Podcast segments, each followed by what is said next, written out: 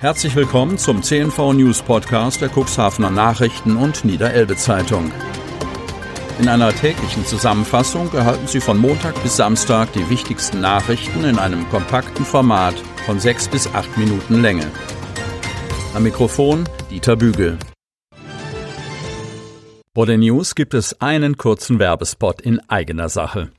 Weihnachtsmann, ein Notfall. Wir haben immer noch nicht das perfekte Geschenk gefunden. Ach, Wichtel, keine Panik. Es gibt doch das Geschenke-Abo der Cuxhavener Nachrichten oder der Niederelbe Zeitung. Oh. Da gibt es Lesefreude, Informationen aus der Region und jede Menge Wissen. Zum Vorteilspreis für Freunde, Verwandte oder einfach für sich selbst. Und zwar gedruckt oder digital. Mehr unter cnv-medien.de slash xmas20. Und jetzt zu den News. Donnerstag, 24. Dezember 2020. Landkreis meldet drei Todesfälle mit Infektion. Kreis Cuxhaven. Drei weitere Personen sind im Zusammenhang mit einer Corona-Infektion gestorben. Bei ihnen handelt es sich um eine 67 Jahre alte Frau sowie zwei 68 und 87 Jahre alte Männer aus den Gemeinden Beverstedt, Lockstedt und der Stadt Geestland. Die Todesfälle, so kurz vor Weihnachten, seien bedrückend, sagt Landrat Kai-Uwe Bielefeld. Der Landkreis Cuxhaven meldet gegenüber dem Vortag 38 neue Corona-Fälle in den Städten Geestland 14 und Cuxhaven 11, den Gemeinden Lockstedt 6, Beverstedt 2 und Wurster Nordseeküste ein sowie den Samtgemeinden Hemmoor 2 und Landhadeln ein. Die Quote der Neuinfektionen pro 100.000 Einwohner in sieben Tagen liegt bei 52,43. Die Zahlen von heute sind nicht erfreulich, sagt Bielefeld. Einen so deutlichen Anstieg der Neuinfektionen hatten wir seit zwei Wochen nicht.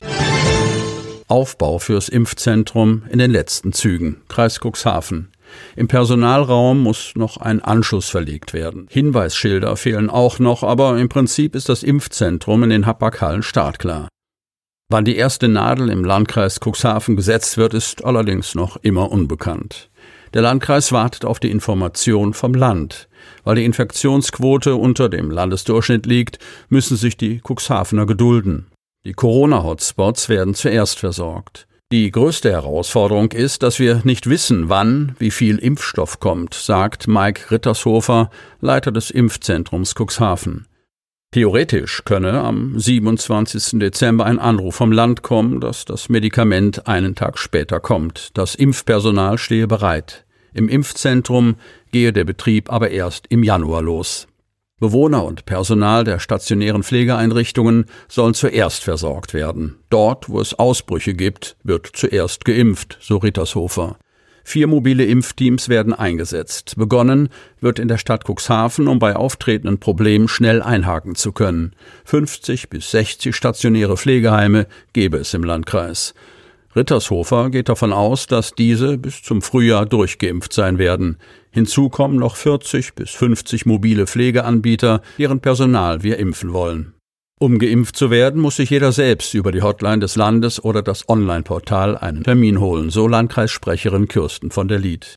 Unter der Rufnummer 0800 99 88 665 können, sobald der Impfstoff zur Verfügung steht, Termine vereinbart werden.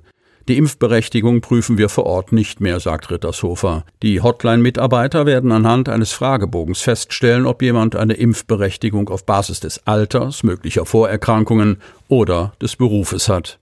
In der ersten Phase wird eine von drei Impfstraßen, also vier Kabinen, geöffnet sein. Wir kalkulieren mit 180 Impfungen pro Tag pro Impfstraße, so Rittershofer. Sobald genügend Impfstoff vorhanden ist, können dann also 540 Menschen am Tag geimpft werden. Wir werden direkt vor den Hallen einen Parkplatz für die Besucher einrichten, sagt Rittershofer. Auch mit öffentlichen Verkehrsmitteln soll das Impfzentrum erreicht werden können. Wir arbeiten gerade an einer Busverbindung vom Bahnhof bis zu den Happakallen, erklärt Cuxhavens Oberbürgermeister Uwe Sandja, SPD. Wir setzen auf die Solidarität in den Familien, ihre Angehörigen zu fahren, wenn die nicht mehr selbst können, so Bielefeld. Über 450 Menschen haben sich beworben. Sowohl qualifizierte Pflegekräfte als auch Ärzte stehen laut Rittershofer bereit. Die ärztliche Leitung übernimmt Dr. Pio Faust, Anästhesist im Krankenhaus Otterndorf. Die medizinisch-fachliche Leitung übernimmt Theresia Jäger vom Gesundheitsamt. Nutzer im Stadtgebiet sollen ihre Sperrmüllanträge ab 1. Januar digital stellen.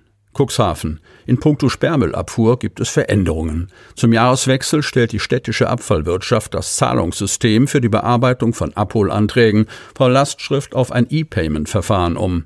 Unabhängig von diesem Systemwechsel müssen Nutzer ab dem kommenden Jahr tiefer in die Tasche greifen, wenn sie den Hohldienst bemühen.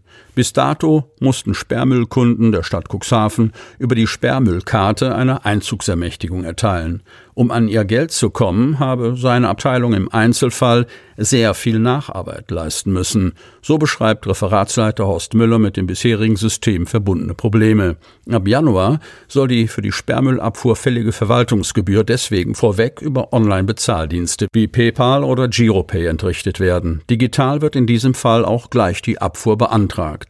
Wer keinen Internetanschluss hat, kann weiter auf eine Sperrmüllkarte zurückgreifen, beruhigt Müller, macht aber deutlich, dass der Abholauftrag erst ausgeführt werde, wenn die Buchung tatsächlich erfolgt ist. Sperrmüllkarten aus Vorjahren, so ein weiterer Hinweis, können ab dem 1. Januar nicht mehr genutzt werden. In der Vergangenheit waren bei der Stadt immer wieder Formulare eingegangen, die beinahe schon antiquarischen Wert haben. Ab Januar 2021 erhöht sich zudem die Verwaltungsgebühr für die Bearbeitung des Sperrmüllantrages von bisher 10 auf 25 Euro. Gespräche über Brauers Nachfolge laufen in Hemmoor. Hemmoor. Dirk Brauer wird seinen Platz als Bürgermeister der Samtgemeinde Hemmoor im nächsten Jahr räumen. Aber wer tritt seine Nachfolger an? Klar ist, Wolfgang Poit tritt nicht an. Er ist ein enger Vertrauter des amtierenden Samtgemeindebürgermeisters Dirk Brauer und seit rund 14 Jahren dessen Stellvertreter in der Samtgemeinde Hemmoor. Da liegt es natürlich auf der Hand, dass Poit, der in Nordleder lebt, möglicherweise bei der Kommunalwahl im September kommenden Jahres auch seinen Hut in den Ring werfen würde. Doch Poit hat andere Pläne. Ich fühle mich sehr wohl mit dem, was ich tue und suche aktuell keine neue Herausforderung. Es würde bedeuten, noch weniger Zeit mit meiner Familie, Freunden und Hobbys verbringen zu können. Ein Samtgemeindebürgermeister sollte zudem auch in der Samtgemeinde wohnen. Das würde bei mir nicht der Fall sein. Damit müssen sich die Parteien neu orientieren. Und hinter den Kulissen kursieren bereits Namen potenzieller Kandidatinnen und Kandidaten. Die Spitzen von CDU und Bürgerforum haben sich schon positioniert. Bei der SPD gibt es noch ein Tauziehen. Wahrscheinlich noch im Januar, falls diese Corona-bedingt möglich ist, soll die Entscheidung bei den Sozialdemokraten über eine möglicherweise gemeinsame Kandidatenkür fallen.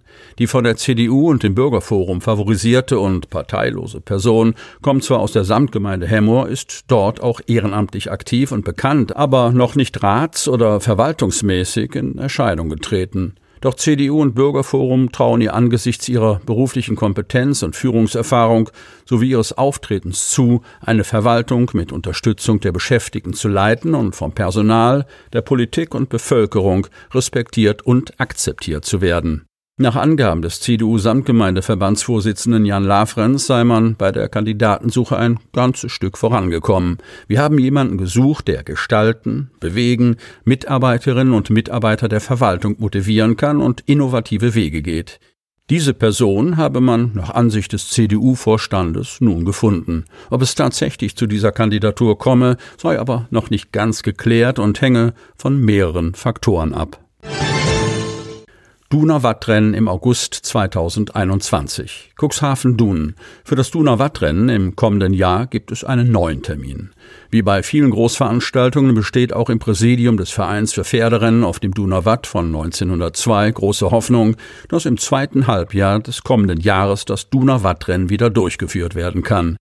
Bewusst wurde gleich ein späterer Termin gewählt. Das Donauwattrennen 2021 findet am Sonntag, 29. August 2021 statt. In Abhängigkeit von der Tide wird der Bügeltrunk ab 9 Uhr stattfinden, bevor ab 10 Uhr dann das erste Rennen startet. Karten werden ab Januar in den bekannten Ticketshops angeboten. Weitere Informationen unter www.duna-wattrennen.de. Und zum Schluss noch ein kurzer Hinweis in eigener Sache. Sie wollen noch tiefer in die Themen aus Ihrer Region eintauchen? Im CNV Medien Podcast auf Tauchgang kommen jede Woche Freitag spannende Personen, emotionale Stories und tolle lokale Projekte aus dem Landkreis Cuxhaven zu Wort. Einfach kostenlos abonnieren auf Spotify, Apple Podcast, Amazon oder auf der Startseite unseres Medienhauses unter cnv-medien.de. Sie hörten den Podcast der CNV Medien, Redaktionsleitung Ulrich Rode und Christoph Käfer. Produktion Rocket Audio Production.